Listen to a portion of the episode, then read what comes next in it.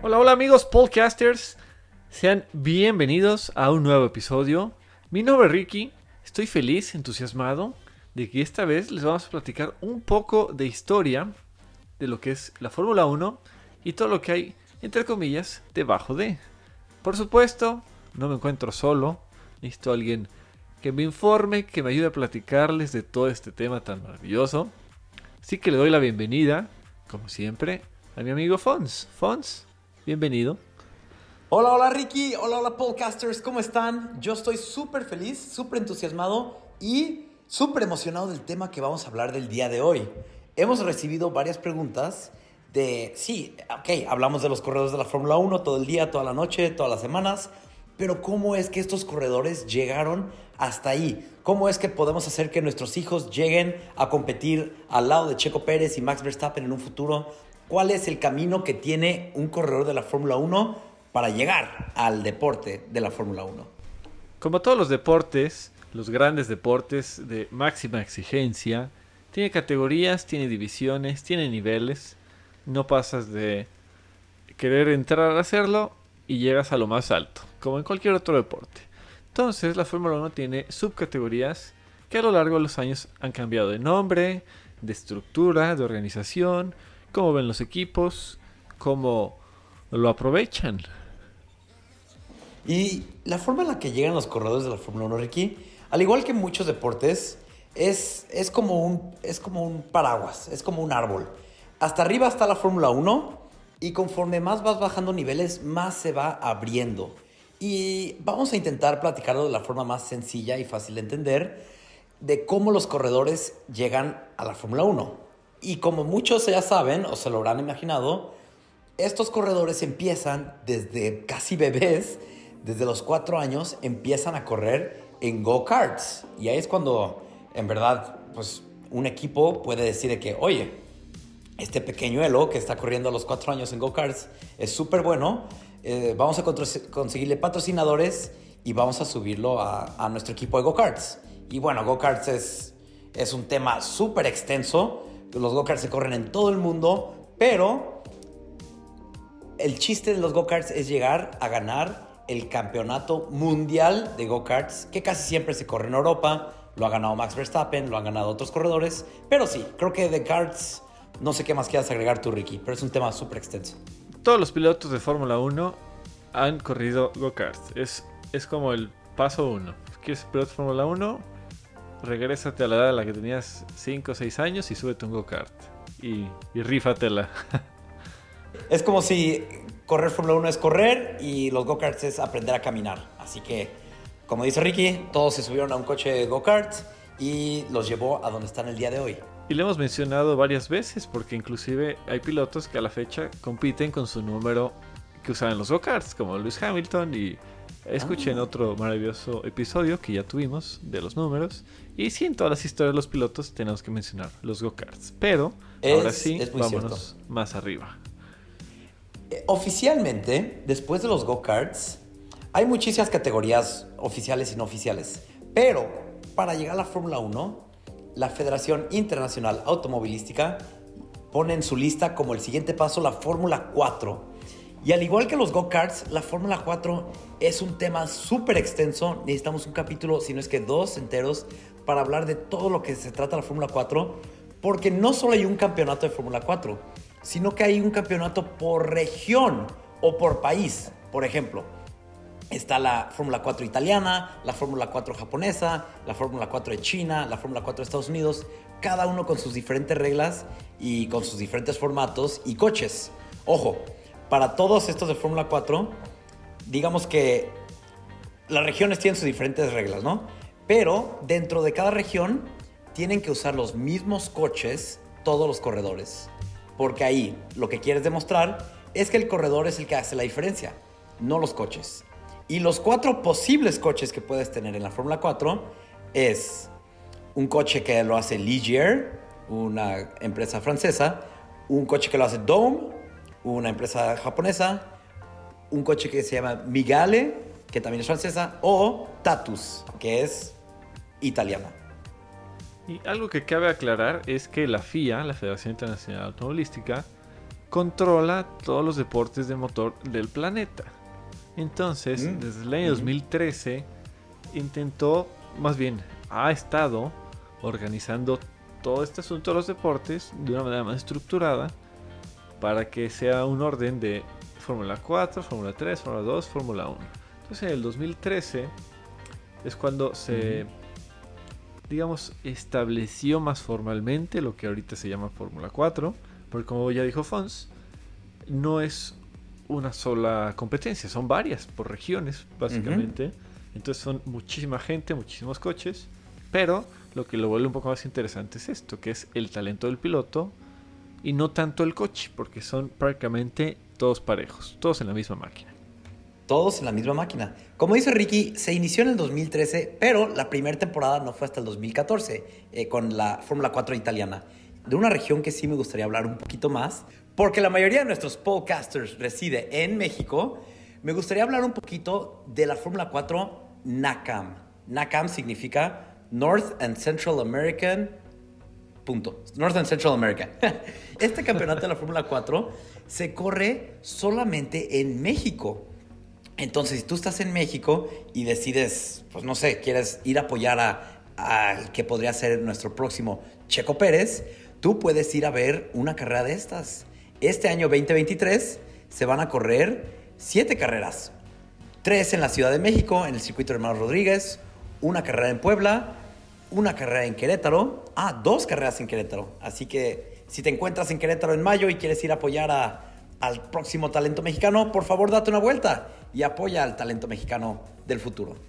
Ahí es donde salen los Checo Pérez y X cantidad de campeones. Sí.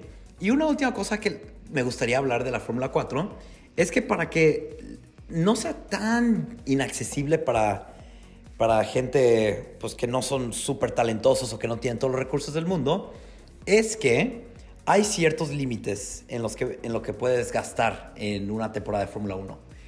En, un, en una sola temporada, o sea, en un año del campeonato, no se puede gastar un corredor más de 100 mil euros, que es muchísimo, pero bueno, por lo menos está ese límite.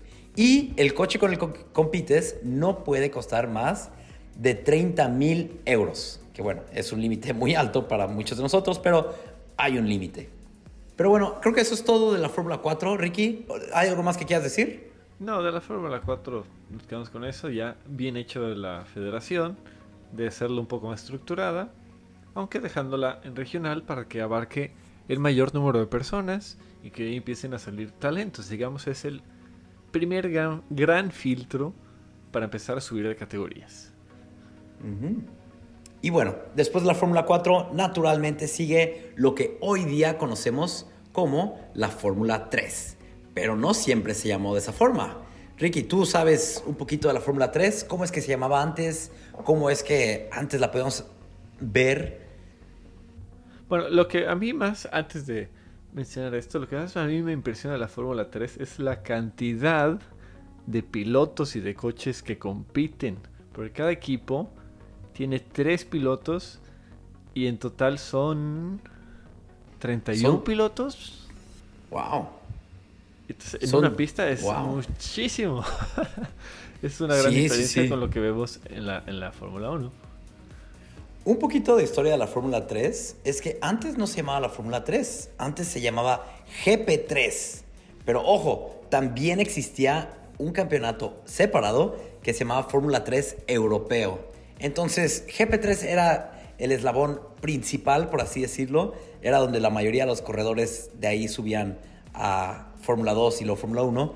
Y para evitar confusiones, en 2018 dijeron, vamos a juntar GP3 y F3 Europea para en 2019 se formara la Fórmula 3 y hasta la fecha ha funcionado bastante bien. Como dice Ricky, corren 30 corredores, son 10 equipos y cada equipo con 3 corredores y tenemos un poco de talento nacional, ¿verdad?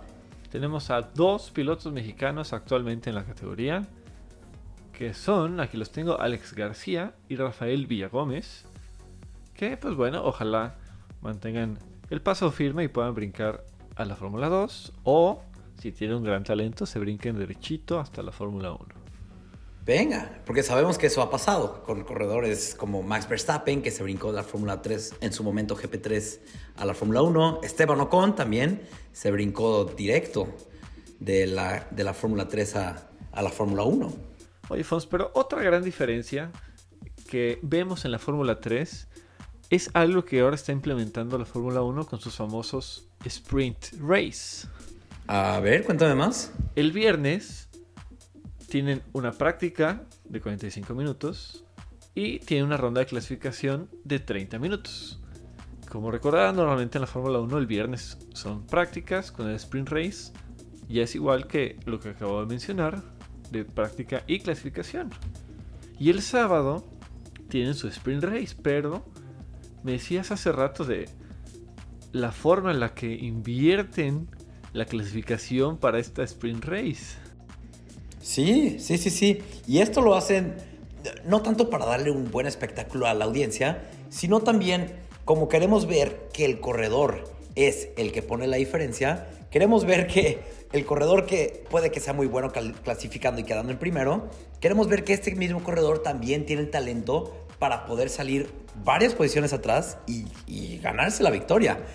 Ricky, en la Fórmula 3, tú dices, clasifican el viernes y el sábado para la sprint race, los 12 primeros lugares los invierten. Entonces, quien haya quedado en la pole position el día sábado para la sprint race va a salir de la posición número 12. Y bueno, les acabo de decir por qué. No es para hacerlo más emocionante para nosotros, sino es para que este muchachito o muchachita pueda demostrar sus habilidades. Y ya el domingo, ahora sí tenemos la carrera principal, donde es en base a la clasificación del viernes. Nada que ver con el sprint race. También otra notoria diferencia es la cantidad de tiempo que compiten. La práctica son 45 minutos, clasificación de 30. El sprint race son 40 minutos y una última vuelta. Y la carrera son 45 y una vuelta. Eso, eso de los tiempos, Ricky, se me hace muy interesante que lo hagan que lo hacen 40 minutos más una vuelta y 45 más una vuelta, porque así lo hacen en, en los coches de resistencia, como las 24 horas de Le Mans, donde tienen que correr 24 horas más una vuelta. Entonces pone un poco de estrategia, más bien pone mucha estrategia en juego, porque digamos que estás a punto de acabar los 40 minutos, faltan segundos, pero cruzas la línea de meta antes de que acaben, tienes que acabar toda esa vuelta más una vuelta más a esa adicional. O puede pasar lo contrario. Eh, van 39 minutos con 55 segundos faltantes, bueno, 55 segundos, y justo antes o pasan los 40 minutos, cruzas la línea de meta y ya solo tienes que preocuparte por una última vuelta. Entonces la estrategia ahí juega un juego crucial. Y aparte, las paradas a los pits son 100% opcionales. No tienes por qué entrar al menos de que haya un cambio en el clima, se te ponche una llanta o lastimes tu alerón delantero. Pero si no pasa ninguno de esos, no tienes por qué entrar. Sí, sí. Y también tenemos que hablar obviamente de los puntos. Ellos dan puntos por la pole position del día viernes, que se lleva dos puntos. En el sprint race eh, dan de 10 a un punto, del primero al décimo lugar, 10, 9, 8, 7, 6, etc. Y en la carrera es el mismo formato que la Fórmula 1. El primer lugar 25, 18, 15, 12 y demás. Ya, ya conocemos esos números, ¿no? Y también premian la vuelta rápida si quedas en el top 10. Quiere decir que máximo puntos para alguien de Fórmula 3 son 2 de la pole position, 10 de la sprint race 25 de ganar y uno de la vuelta rápida nos da un total de 38, 39. Ojo, porque puede ser la vuelta rápida puede ser tanto para la sprint race como para la del domingo. Entonces ahí son de que dos puntos posibles de la fast slap. Oh. Muchos puntos. Ah, entonces son 39. Muchos puntos. Total. Este, eso se parece mucho a la, Fórmula 1, a diferencia obviamente de el, en la Fórmula 1 quien consigue la pole position no recibe ningún punto y aquí sí consiguen dos puntachos. muy buenos. Está, bien, es buena iniciativa. Y un poquito de la historia de cuando se llamaba todavía GP3, de corredores que le llegaron a ganar. Te voy a decir unos nombres, Ricky, y seguro alguno, si no es que todos, te van a sonar bastante conocidos. En 2010, el ganador de la GP3, Fórmula 3, hay que, hay que nombrar la Fórmula 3 para evitar confusiones. el ganador de la Fórmula 3 en 2010 fue nadie más y nadie menos que nuestro compatriota Esteban Gutiérrez, que sí llegó a la Fórmula 1, pero pues no hizo mucho impacto. El eterno décimo primer lugar de la Fórmula 1. sí, mi buen, mi buen Guti.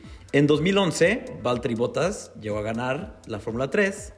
En 2013, Daniel Kvyat, que para quien se acuerde, él corrió para Toro Rosso y Red Bull brevemente. En 2015, Esteban Ocon llegó a ganar la Fórmula 3 y causó tanto impacto su, toda, toda, su competencia, todo su año en la Fórmula 3, que lo brincaron directo a la Fórmula 1. En 2016, Charles Leclerc ganó, siendo un novato lo cual estuvo increíble. En 2017 George Russell ganó, también siendo un novato, lo cual igualmente increíble. Y en 2018 el último victorioso de lo que era GP3, ahora Fórmula 3, Antoine Hubert, que bueno, en paz descanse ese talento tan extraordinario. Triste historia también esa. cuando hablamos de la Fórmula 2 lo mencionamos un poco más a detalle, pero triste historia. Y sí. de estos campeones que mencionas, algo que llama mucho la atención es con la cantidad de victorias con las que se proclamaron campeones. A diferencia de los últimos años en Fórmula 1 que hemos visto que hay un piloto que arrasa, en esta ocasión vemos que en la Fórmula 3, por tener el mismo coche, es más factible que haya mayor competencia. Están más parejos. Sí. Entonces, aunque ganes una carrera, te puedes volver campeón, como lo hizo Esteban Ocon en 2015. Es muy cierto. Y de estos que te acabo de decir, de estos nombres, ninguno tuvo una, así que tú digas, una serie súper dominante. Casi siempre se llevaban el campeonato, ya sea en la última o penúltima carrera, a excepción de George Russell, que con tres carreras de sobra se llevó el campeonato de la Fórmula 3. Pero bueno, esto, esto no significa nada. Sabemos que puede ser súper dominante en la Fórmula 3 o Fórmula 2 y llegar a la Fórmula 1 y pues no, no tener lo que se necesita para quedarte ahí, como hablaremos en el próximo capítulo. Esteban Gutiérrez ganó en la Fórmula 3 y ¿qué pasó en la Fórmula 2? Nada. Bueno, en la Fórmula 1 más bien, pues no. Sabemos que, que, pues no. Y en cambio, Charles Leclerc y George Russell están haciendo un súper trabajo en la Fórmula 1. Así es, así es. ¿Qué más tenemos de la Fórmula 3? Eh, pues ya lo dijimos, los, los equipos eh, no tienen mucha opción en qué hacerle al coche. Algo que también hay que aclarar desde ahorita es que la Fórmula 1, más que decir son coches extremadamente rápidos, son coches con una aerodinámica brutal que les permite, más que decir voy en línea recta a toda marcha, en las curvas pueden ir más rápido que muchas otras categorías, siempre van pegados al piso, ya lo hemos dicho muchas veces, son jets invertidos. Entonces, toda esta es la tecnología que está aplicada a un Fórmula uno, dos o tres, el que sea, ¿no? Sí, sí, sí. Y un poquito también, me gustaría ahorita hacer unas comparaciones entre el coche Fórmula 3 y Fórmula 1, pero antes de eso me gustaría hablar un poquito de, de nombres interesantes de gente que está compitiendo este año, porque si tú tienes la suscripción para ver Fórmula 1, también puedes ver la Fórmula 3. La mayoría de las carreras son en Europa, hubo en Australia, corrieron, pero creo que de ahora en adelante todas van a ser en Europa. Y tú las puedes ver, tú las puedes ver al igual que ves la Fórmula 1. Te metes a la hora que es y lo ves.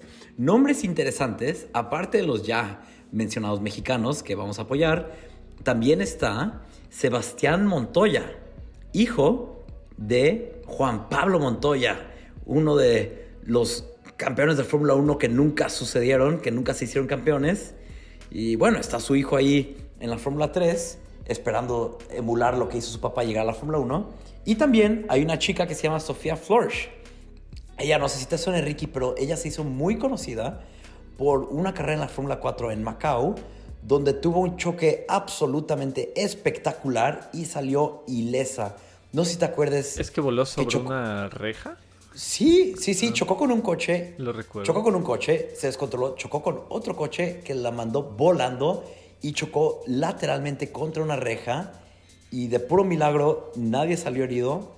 Eso impresionante. Y ahorita ella está corriendo en la Fórmula 3.